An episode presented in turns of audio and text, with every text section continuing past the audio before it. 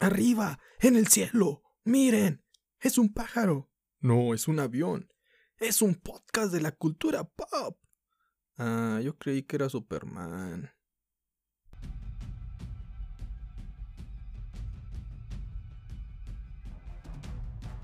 Hey, buen día, buena tarde, buena noche. Si a la hora que esté escuchando este podcast, les saluda su amigo Don Nadie.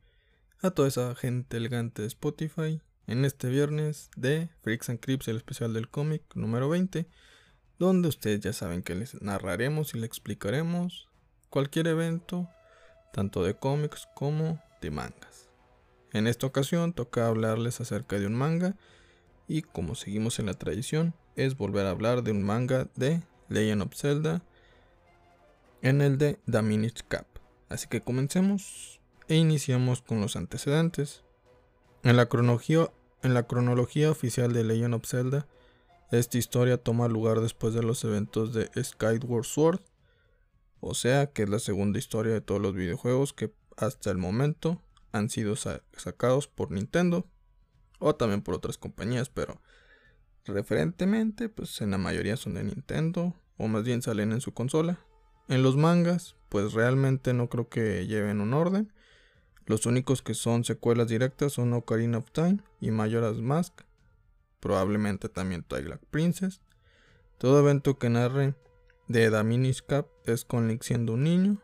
Ya cuando llegue a leer el manga de Legend of Zelda Four Swords, pues ahí también en los videojuegos es una secuela directa, pero ya cuando lleguemos a ese ya veremos que no, que no lo es tanto.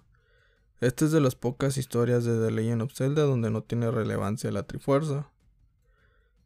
Un punto a recalcar es de que el sombrero parlante en inglés se llama Eslo y en español está traducido como Esero. Solo lo menciono para que sepan mientras más avance la trama, más sabrán quién es este sombrero parlante y su importancia. También a los Picori les gusta que les llamen como Minish, por eso, así en ocasiones se les dirá en la historia. Más al rato sabremos quiénes son estos Picori y por qué. También, pues bueno, ya vas descifrando un poco por qué es Minish Cap. Así que, comencemos. The Legend of Zelda, The Minish Cap, por Akira Himekawa, en Panini Manga, en el año 2018. Los Picori son seres muy, muy pequeños que viven junto a los humanos en el reino de Hyrule. Los humanos no pueden verlos, pero ellos siempre han estado a su lado, ayudándolos cuando lo necesitan. A los Picori les agradan mucho los humanos. En una casa, en medio del bosque, Link junto a su abuelo forjan una espada. Uno golpea, el otro también. Turnan los golpes. Después de un tiempo el abuelo deja de enfriar el metal y observa de cerca. Se percata que han forjado una muy buena espada, por lo que agradece la bendición de los Picori. Link le pregunta si en realidad existen estos seres. El abuelo le, responde: Si crees en ellos, seguro los verás algún día. Dicen que solo los niños son capaces de verlos. Link le comenta que no ha visto a ninguno, pero ve la hora y se percata que tiene que irse a su clase de esgrima en el dojo de Shin. Así que sale corriendo de la casa con un palo directo al dojo. Antes de iniciar la clase, el profesor le exige a los estudiantes que se esfuercen al día siguiente en el festival Picori. Luego la práctica comienza, todos en pareja entrenan, todos practican con rudio, o sea, una espada de madera, pero Link con un palo de, de un tronco. Al terminar la práctica les pide el profesor que descansen, efusivamente le responde, sí, señor. El profesor lo mira, se da cuenta que es el más pequeño y le comenta que solo irá al festival como espectador. Link se sorprende porque ya se había inscrito, por lo que se hinca y le ruega que lo deje competir porque quiere probar su fuerza.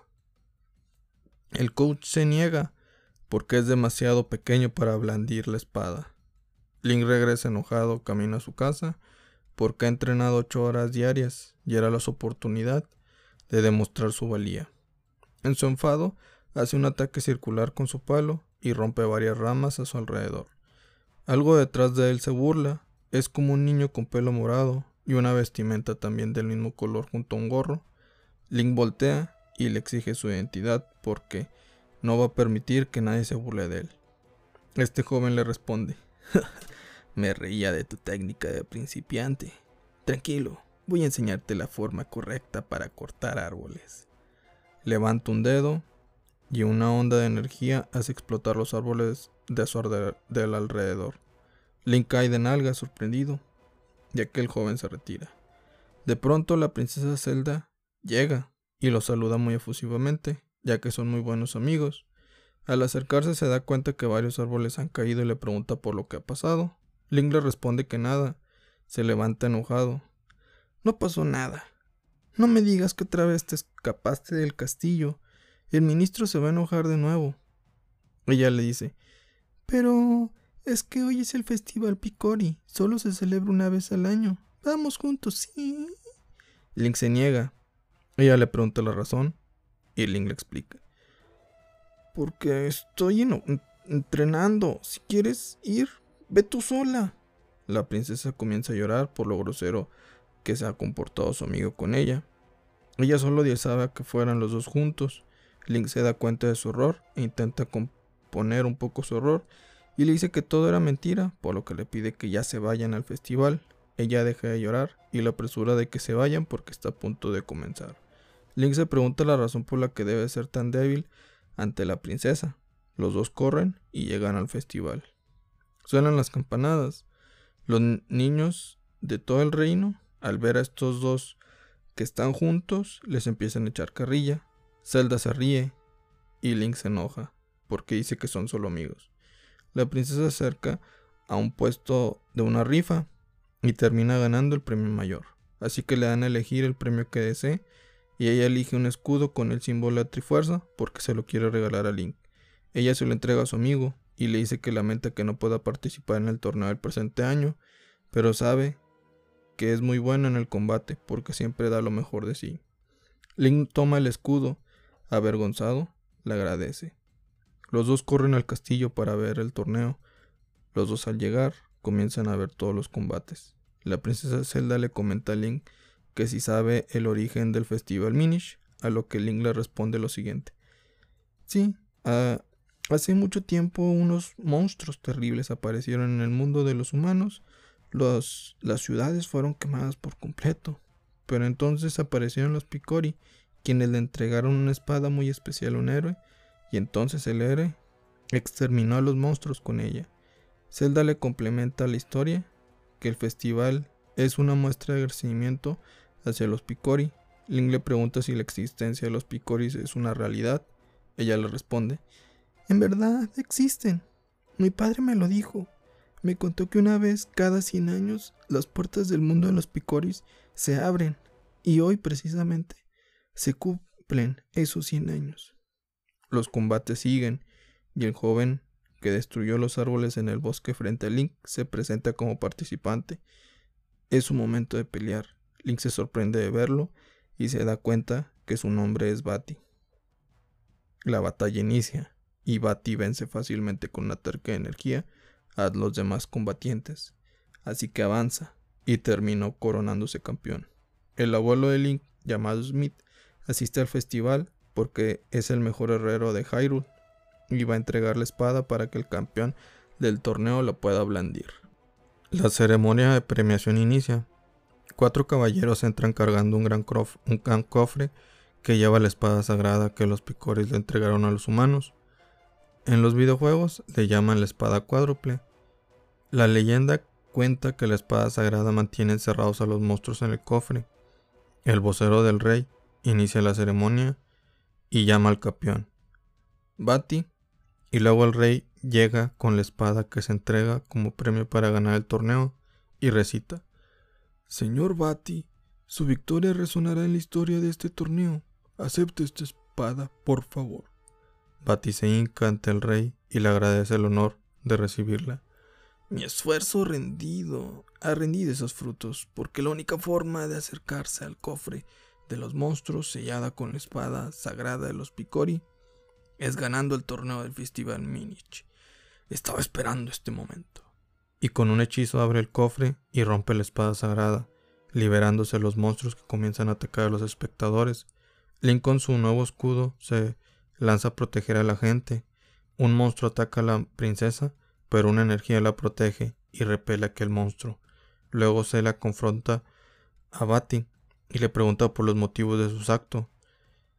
Él le responde, como le esperaba, la princesa de Hyrule en verdad posee un poder misterioso. Alguien con tu poder seguramente se convertirá en una molestia. No puedo dejarte libre. Y con su mano levanta determinado en hechizarla, pero Link se atraviesa con su escudo. Bati lo reconoce por ser el niño del bosque. De cualquier manera lo ataque. Link cae herido. Después este hechicero convierte en piedra Zelda, gracias a la maldición demoníaca.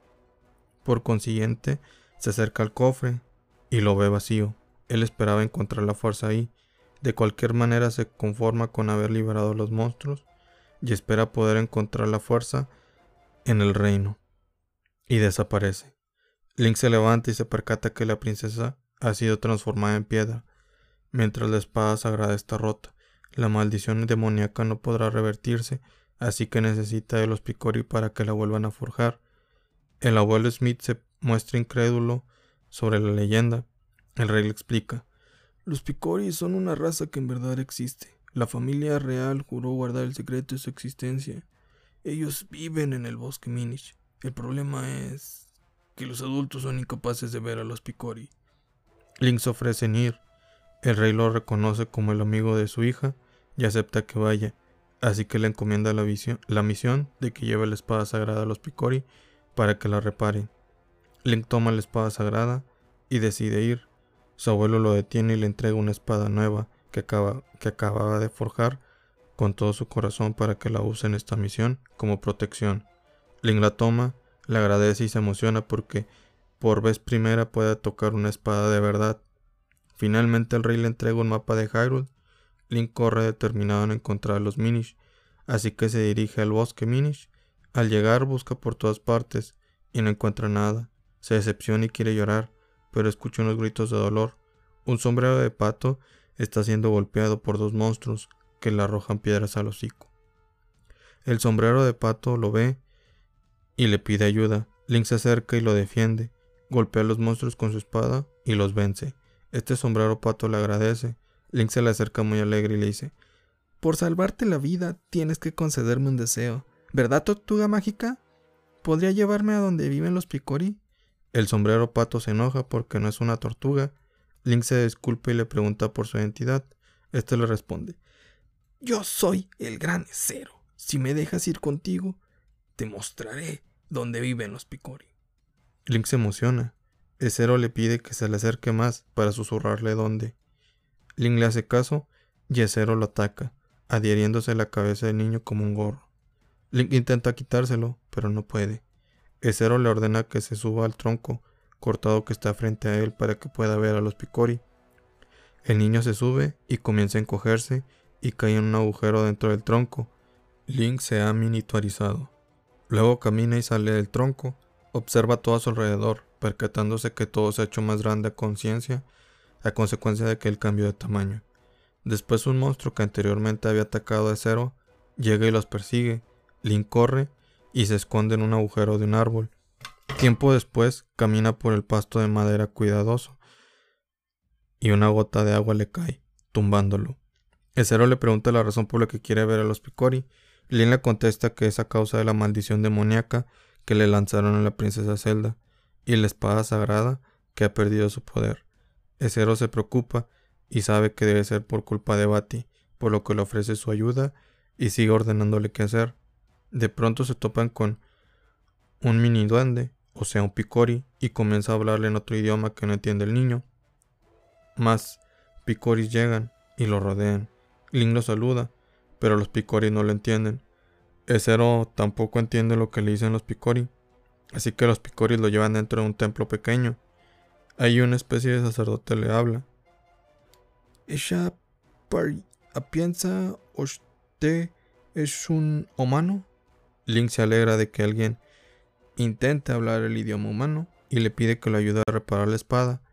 El sacerdote lo guía a un huerto de frutabel y le pide que se lo coma alguna de estas plantas. Link se come una frutabel y gracias a eso puede entender y hablar picori. Toda la aldea se alegra de porque primera vez están viendo un humano. El anciano de la aldea, con nombre Gentel, le da la bienvenida al niño y le pide que lo siga. Link le muestra la espada sagrada rota y le pide que se la repare. Gentel le responde, Ya veo, pero para poder recrearla necesitamos la ayuda de los cuatro elementos, los cuales son la cristalización de los poderes espirituales que fluyen en todo el mundo. Solo con ellos es posible forjar la espada.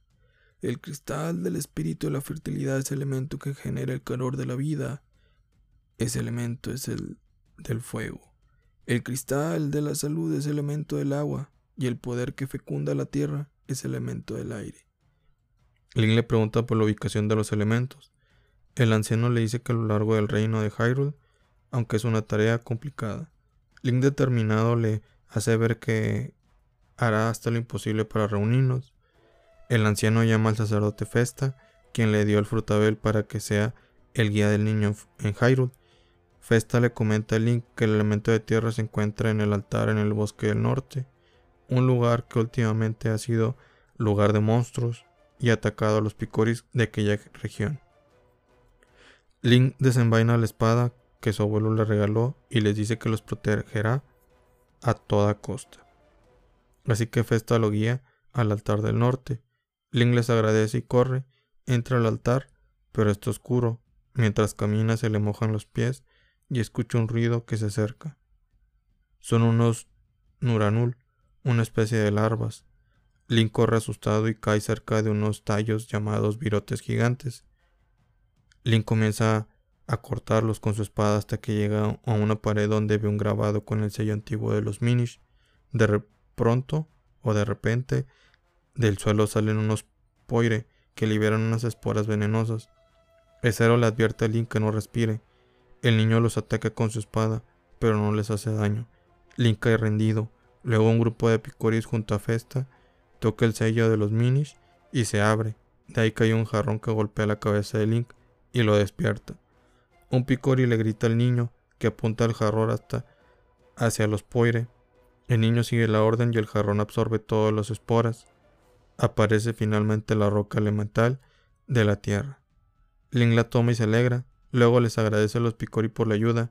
Festa le agradece a él por haberlos motivado a ser valientes como él. Luego todos regresan a la aldea Picori y el anciano Gentel le comenta a Link que ahora tiene que ir al monte Gongol para buscar a Melta, un Picori herrero.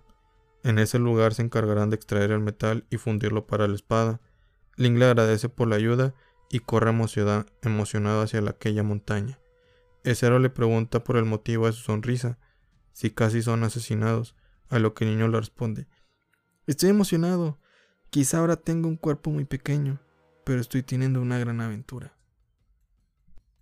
Ezero le pide que se vuelva a meter al tronco cortado donde se habían encogido, y ahí mismo recupera su tamaño normal como humano.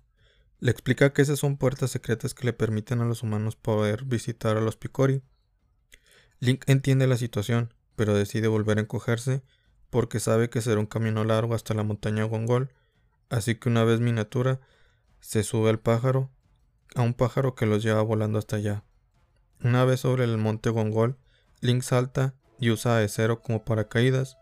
Al aterrizar ve un picori de la zona que es atacado por una abeja. Link llega a apoyarlo, embistiendo al insecto. Luego se mete a un tronco que había por ahí y recobra su tamaño. Link toma en su mano al, Picori que acaba de salvar y le pide que lo lleve con el jefe Melta. El Picori duda, pero después decide llevarlo. Primero se presenta y se llama Chiruta. Link se vuelve a encoger porque tiene que entrar por un agujero pequeño y una vez entrando acceden a una mina de hierro donde todos los picoris trabajan al unísono picando piedra. Link se alegra y corre a ver la zona donde se forja el metal. Se da cuenta que las herramientas no han sido usadas desde hace mucho tiempo. Chiruta le explica que el jefe Melta se ha retirado de la herrería. Link se decepciona y se acerca al anciano de la zona, es Melta, y le pide que repare la espada sagrada. Melta se niega porque ya no se dedica a eso. Link le insiste. Pero, pero, ya logré llegar hasta aquí. No puedo rendirme. No puedo darme por vencido. tengo que salvar a la princesa Zelda. Melta, al escuchar a Zelda, le dice al niño: Escucha, niño. Para poder forjar una espada necesitamos carbón y ya no tenemos, así que no insista. Vete a casa, fuera de mi vista. Melta se retira. Chiruta lamenta el comportamiento de su jefe y le explica la razón por la que ha decidido retirarse. Hace mucho tiempo, los picoris de la montaña hacíamos mucho acero. Para eso necesitamos mucho carbón y polvo de hierro, pero para obtenerlo necesitamos cortar muchos árboles. Eso hacía que nos peleáramos con frecuencia con los picoris del bosque. En la base de la montaña, la esposa del jefe era una picori del bosque y sufría mucho por no poder hacer nada. Poco después se enfermó y murió. Por eso el jefe dejó de hacer la herrería. Dice que es culpable de la muerte de su esposa. Link y al escuchar esto entiendan la situación.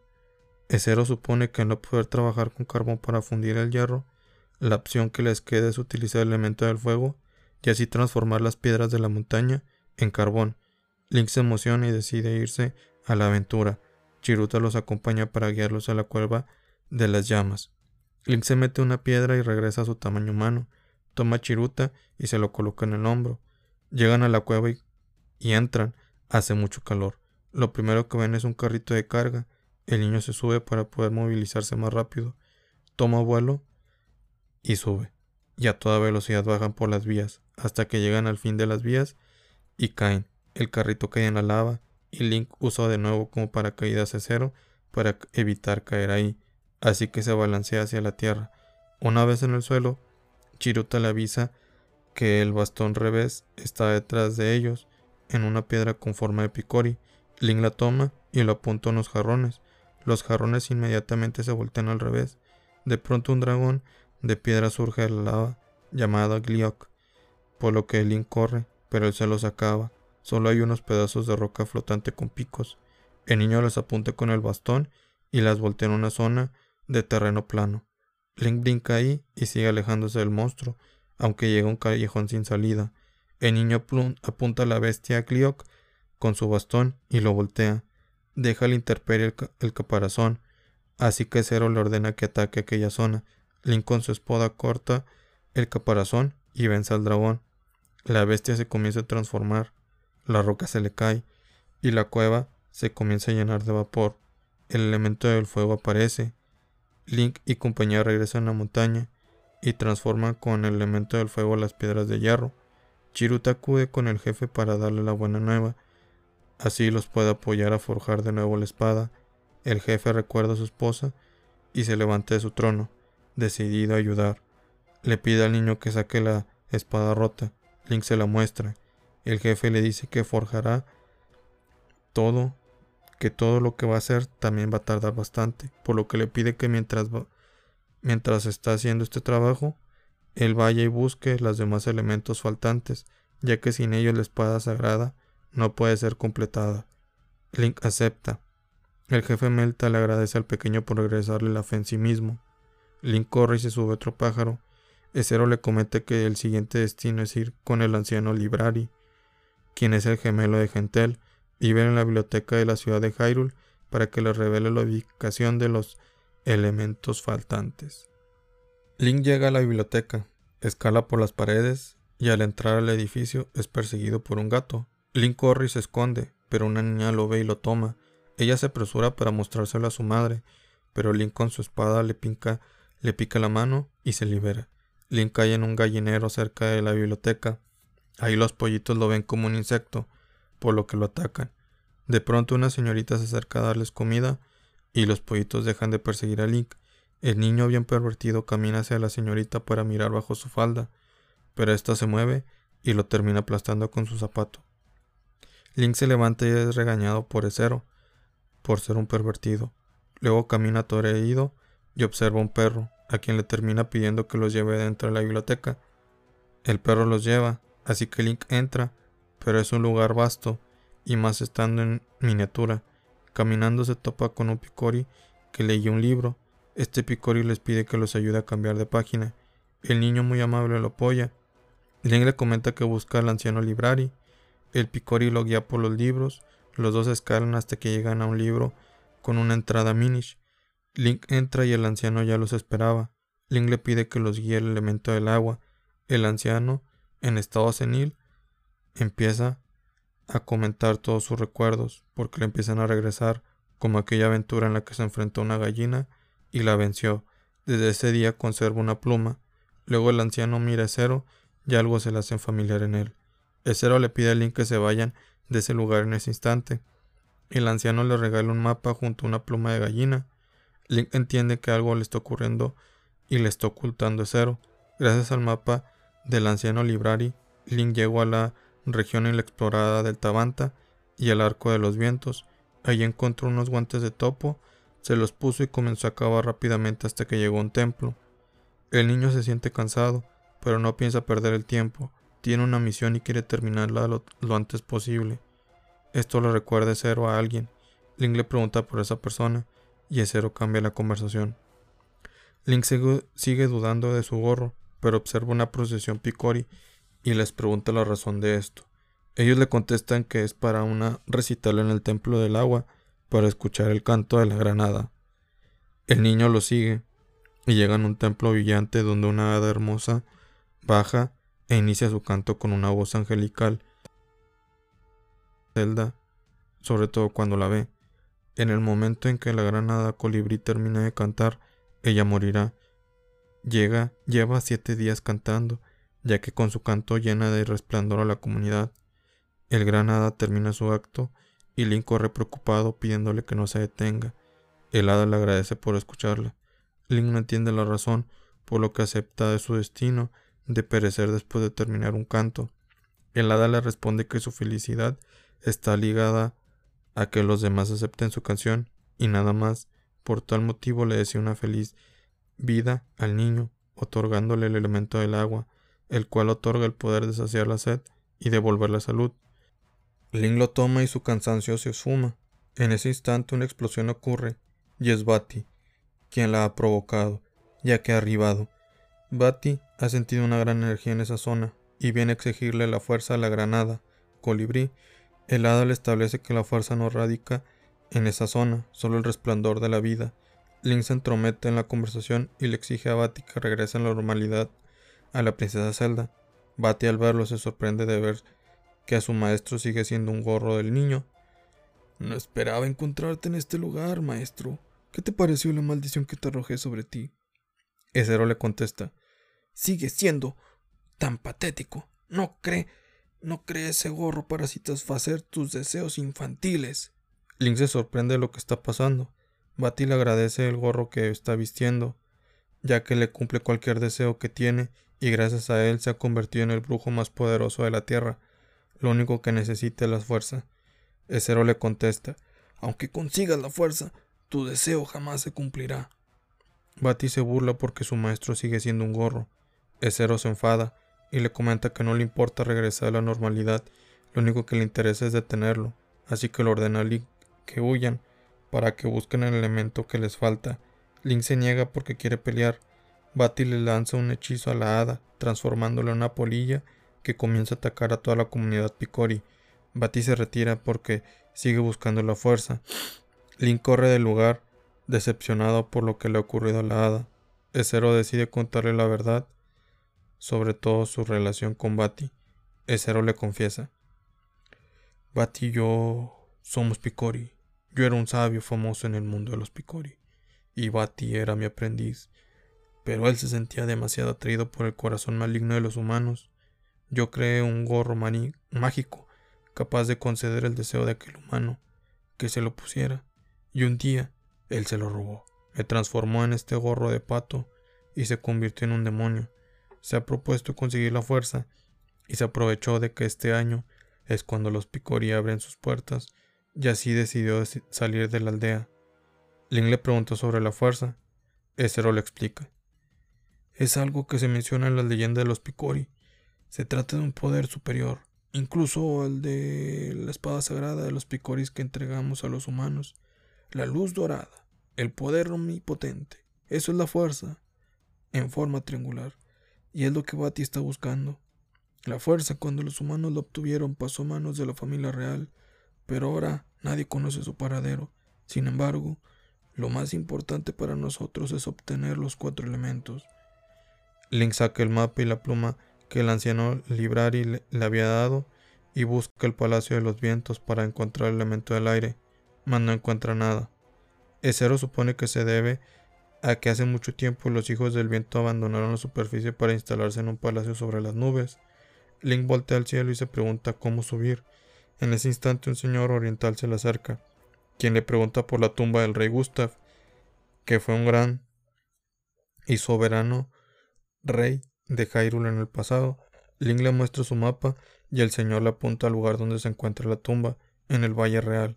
Se le hace muy cansado viajar hasta allá. Link le dice que no, está, no queda tan lejos, caminando. El señor le pide que vaya en su lugar a la tumba a visitarla y si le hace el favor le regalará la mitad de sus piedras de la suerte. Si encuentra la otra mitad, cosas buenas le pasarán como encontrar la felicidad. El señor saca una bolsa llena de estas piedras de la felicidad. Link la toma y el momento en que le iba a dar una respuesta, el señor se desaparece. Link y Zero suponen que era uno de los hijos del viento, ya que no poseen una forma física. Por eso se disponen a ir a la tumba del rey Gustav. En la noche, Llegan a un cementerio donde un velador los saluda, les piden que les señale la tumba que buscan y les muestra cuál es. En la tumba del rey Gustav, el símbolo de la Trifuerza se encuentra ahí. Link baja y es encerrado en ella. Una voz le habla. La fuerza. Sé cuál es tu plan. Es tan claro como el día. Viniste a robar la fuerza. Dormirás para siempre en esta tumba. Protegeré la paz de Hyrule. El fantasma del rey Gustav se manifiesta. Link se asusta y se tropieza. La bolsa con las piedras de la suerte se le salen. El fantasma las mira y le ordena al niño que ponga una de las mitades en la en la pared. Link la coloca en donde falta una mitad y una luz se manifiesta. El fantasma del rey Gustav se alegra. El sello de mis queridos amigos ha venido a verme desde lo alto de las nubes. Cuánto los he extrañado queridos amigos míos. Ha pasado tanto tiempo que hasta los he olvidado. Ya veo, Hyrule está en peligro. Toma este fragmento y llévalo a la cascada Shira. Así se abrirá el camino al Palacio de los Vientos. Mi único deseo es que mis súbditos vivan felices. El futuro de Hyrule está en tus manos, muchacho. Link toma el fragmento y corre a la cascada, aunque se pregunta la razón por la que los hijos del viento han dejado la superficie. Al llegar a la cascada Shira, encuentran una piedra donde coloca el fragmento faltante y una puerta detrás de la cascada se abre, así que el niño entra a ella. Corre por el túnel, llegando a un templo en ruinas. Ezer observa una cripta con un escudo y también un escrito que dice Nosotros somos los hijos del viento. Hemos estudiado por mucho tiempo la manera de vivir en el viento y ahora con el gran poder de éste partimos hacia los cielos. Bajo este escrito hay un hueco para colocar un fragmento más y Link pone uno ahí, provocando que un tornado los eleve hasta los cielos, arribando sobre las nubes cerca del Palacio de los Vientos. Aunque extrañamente el viento no está soplando ahí, los molinos están detenidos y se encuentra vacío el lugar. La pluma se mueve y toca la cara del niño para que después apuntarle al mapa. Link saca el mapa y la pluma, dibujando un plano de la distribución del Palacio de los Vientos aquella pluma. De pronto un pez monstruo llamado Sayork los ataca. Link cae y espera el siguiente embestida. Salta y se sube sobre la bestia. Le entierra la espada para no caerse de ella. Sin embargo, la madre Sayork, una bestia gigante que vuela bajo ellos, también los ataca aunque al le comienza a dar un poco de sueño y se suelta de aquella bestia y cae en picada. En su mano izquierda trae la espada y en su mano derecha la pluma. Esta última empieza a brillar y le aparece una capa de rock a Link, la cual le permite planear alrededor de la madre Sayork y la marea para atacarla de manera directa con su espada. La parte en varias partes. Una vez vencida, el viento vuelve a soplar, los molinos se vuelven a mover y los hijos del viento aparecen. Link los observa pero se desmaya. Tiempo más tarde, despierta en una cama frente a los hijos del viento, quienes le explican que han ajustado la presión del aire a la altura para que pudieran evitar que Link y su sombrero se desmayen de nuevo. También le agradecen por haberlos liberado del hechizo. La sabia de los hijos del viento les muestra un fragmento y Link saca el complemento. Ella les explica. Hace mucho tiempo el rey Gustav utilizó el poder de la fuerza para traer la paz a Hyrule. Las, las cosechas se prosperaron, los enfermos se curaron y para lograr sus cosechas dieran fruto. Él vino a nuestro hogar a estudiar. Sin embargo, uno de los consejeros del rey quería la fuerza por motivos egoístas y por eso asesinó al rey. Su última voluntad fue que nosotros, los hijos del viento, escondiéramos la fuerza de aquellos que buscan usar la de ella. El traidor atacó el palacio de los vientos buscando la fuerza, pero el palacio ya había desaparecido. Abrumados por la tristeza, los hijos del viento decidimos abandonar la superficie para no volver a ella nunca más. Estos fragmentos son el símbolo de nuestra amistad con el rey. Nos conecta como amigos. La fuerza se encuentra oculta en el santuario elemental. Solo hasta que los cuatro elementos completen la espada sagrada, el secreto de su ubicación será revelado. Y le entrega el elemento del aire. Link se emociona, lo toma y corre para regresar a la montaña Gongol para dársela al jefe Melta. La sabia le pide a una de sus minish llamada Gale, que los lleva al niño a su destino. Gale usa una alfombra voladora y lo lleva rápidamente a la montaña. Link llega a la montaña, entra.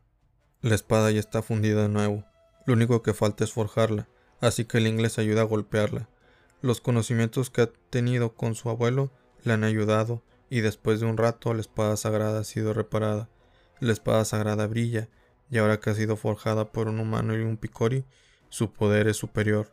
Melta le explica que ahora tiene que acudir al santuario elemental para infundir los elementos en la espada. El santuario se encuentra en el castillo Hyrule porque es el punto donde el mundo de los humanos y los picoris se unen cada 100 años. Link regresa a Hyrule, vuelve a su tamaño normal, pero al acercarse al castillo, todos los soldados se van de ahí porque se les ha ordenado por parte del rey buscar la fuerza. El rey y su consejero saludan a Link este niño les muestra la espada sagrada reparada y le pide al rey que le diga la ubicación del santuario elemental, pero este no se la sabe. El consejero le responde al héroe que el santuario está escondido en el jardín del castillo. El rey y el consejero acompañan a Link a la entrada. Link saca el mapa y su pluma. Le pide que le muestre la entrada. La pluma dibuja el plano del santuario y la apunta a una pared. Link camina hacia ella y al acercarse a una entrada se despliega frente a él, por lo cual entra ahí. El rey al ver dicho acto se sorprende y corre para entrar, pero topa con la pared. Link entra a una gran sala, donde hay cuatro pilares y un pedestal en el centro. El héroe encaja la espada sagrada en el pedestal y después los cuatro elementos en cada pilar. Una gran energía se despliega hacia la espada. Link la toma y brilla más que antes. Finalmente está completa esta espada sagrada. Con su brillo despliega imágenes en las paredes donde se representa la leyenda Picori de cuando le entregaron la espada de luz a los humanos para derrotar a aquellos demonios, revelando también la ubicación de la fuerza, la cual está en la princesa Zelda, ya que se hereda por generaciones. El rey aparece detrás de Link, comprendiendo lo que ha sucedido, y se transforma en Bati, Link huye y corre hacia el palacio para revertir la maldición a la princesa. Se percata que todos los guardias de la realeza también están convertidos en piedra, y Zelda no se encuentra. Link con su espada canaliza luz y revierte la maldición en la gente del palacio. El consejero le explica a Link que Bati se ha llevado a la princesa. El héroe corre para buscar a Bati. Mientras corre, el castillo comienza a transformarse en, uno más oscuro Varias calaveras de fuego lo atacan, pero las vence fácilmente. Muchos otros obstáculos pasa hasta llegar a un santuario oscuro donde Bati le implora por la manifestación de la fuerza, pero la protección que tiene la princesa es demasiado grande y no logra penetrarla. Link se sube un candelabro y se balancea para atacar a Bati. El hechicero se apresura y lanza un conjuro a Zelda, robándole aquella fuerza. Link llega y hace contacto con la espada en Bati, pero no le hace daño. Bati sonríe y se transforma en un ser más oscuro como parte del crepúsculo y le lanza energía a Link. El héroe con su espada le regresa el ataque. Bati le implora a la fuerza más poder para poder destruir la espada y se vuelve a transformar. Crece en tamaño y más malvado. Aparecen tres mini murciélagos que queman a Link. Batty sigue corrompiéndose y vuelve a transformarse en una bestia negra con extremidades de murciélago. No puede controlarse. Link se concentra y ataca, decidido en vencer a su enemigo sin ayuda de nadie, solo de su propio poder, y con una embestida voladora lo vence. La maldad se libera, la maldición se rompe y la princesa Zelda regresa a la normalidad. Ella mira a su amigo. Link, estaba dormida. No podía despertar, pero en mi sueño siempre pude verte. Soñé contigo. Fue un largo sueño. El héroe se sonroja y se alegra de haberla salvado. Todo el castillo de Hyrule regresa a la normalidad. La oscuridad se desvanece.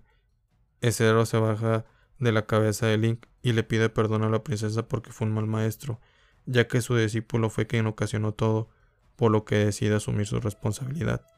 Bati, al ver dicho acto, se arrepiente de todo y revierte la maldición. Los dos regresan a su normalidad. Picori se arrepiente porque lo único que buscara era el reconocimiento de su maestro. Malinterpretó la naturaleza humana, ya que veía que siempre el fuerte era el reconocido. Ezero le recuerda que la verdadera fuerza no proviene de la crueldad, sino de un corazón puro. Link se acerca a Bati y le comenta: ¿Sabes? Un entrenamiento puede ser algo muy duro, no importa de qué tipo sea, pero si dependes de un poder externo, nunca podrás sentir satisfacción de saber que te volviste más fuerte por tu propio esfuerzo. Así que da lo mejor de ti, aunque debes sufrir mucho con un maestro como Ezero. Los dos se ríen. Ezero y Bati regresan a su mundo Picori. Ezero se regresa y le agradece por todo a Link. El niño le regaña. Te subes a la cabeza de la gente, así nada más, dices gracias por todo. Siempre haces lo que quieres. Mi cabeza va a estar muy fría sin ti. Ezero se coloca el sombrero mágico y le aparece un nuevo gorro al niño. Le vuelve a agradecer por la aventura y desaparece. Link llora por la partida de su nuevo amigo. Mira al cielo y promete que jamás olvidará a Zero ni a los Picori, aunque crezca. Un año después, Link acude al tronco donde por primera vez conoce a los Picori y le habla. ¿Cómo estás, Zero? Esta vez por fin participaré en el torneo. Te prometo que seré nombrado campeón del torneo. Las cosas volvieron a la normalidad.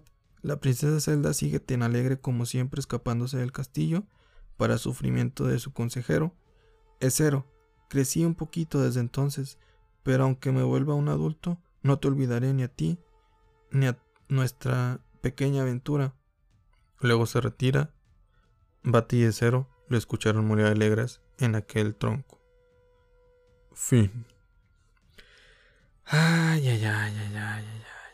¿Qué puedo decir? Increíble aventura y en fin. Zelda en el videojuego es quien usa el gorro de los deseos para que regrese a toda la normalidad. Pero aquí lo cambiaron. Eso es algo que no me gustó que hayan cambiado en el manga. Porque pues estaba padre que eso mínimo pudiera ser la princesa Zelda. Por querer hacer un villano que se redime, evitaron la participación de Zelda. Los datos adicionales que les mencionaré es que las fases de la maldad de Bati tienen nombre, las cuales son segunda fase, se le llama Bati Reborn, tercera fase, Bati transfigurado, y la cuarta fase que no aparece en este manga es la ira de Bati. Pero sí, en el Force Sword. Ese es el problema porque la continuidad no queda que tenga que revivir a Bati. Si en el manga no lo mataron, pues entonces ya la cagaron las autoras Akira ni Paper. Les hubieran avisado todos esos planes los de Nintendo. Aquí no lo quisieron matar a Bati. Pues eh, bueno, en Force Force, que es la continuación de esta historia, pues no lo puedes revivir. Así que, pues aquí no lo mataste, ¿para qué chingos lo revives? Pero, pero, si ustedes leen el manga de Force Wars, en primer lugar, no es el videojuego, sino se está basando en el otro videojuego llamado Force Wars Adventures, que tristemente también tiene que ver con que tienen que revivir a Bati. Eso es así, ni modo, ni modo, ni modo, ni modo. La espada cuádruple es la que se usa en los videojuegos y aquí en el manga solo le llaman la espada sagrada. Lo extraño es de que nunca se divide en cuatro como en el juego, o sea Link nunca se divide en cuatro personas. En el juego se divide en cuatro al usar magia por un corto periodo.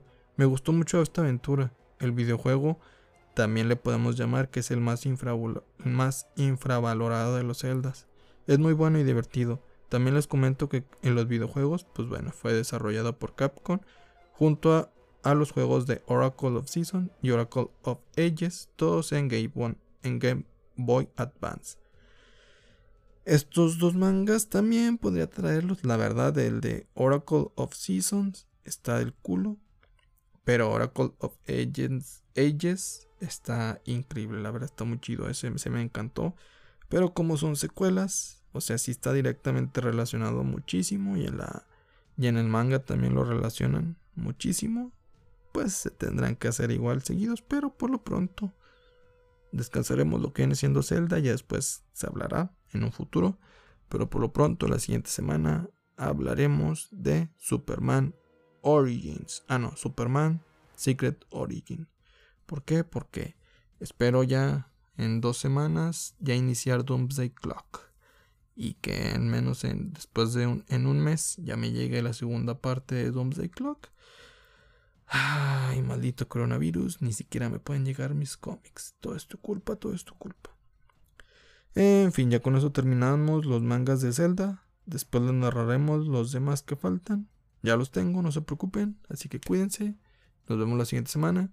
Y recuerden que no están solos y para los demás eres nadie. Aquí eres alguien importante. Y por favor, sean la mejor versión de ustedes mismos cada día. Chao.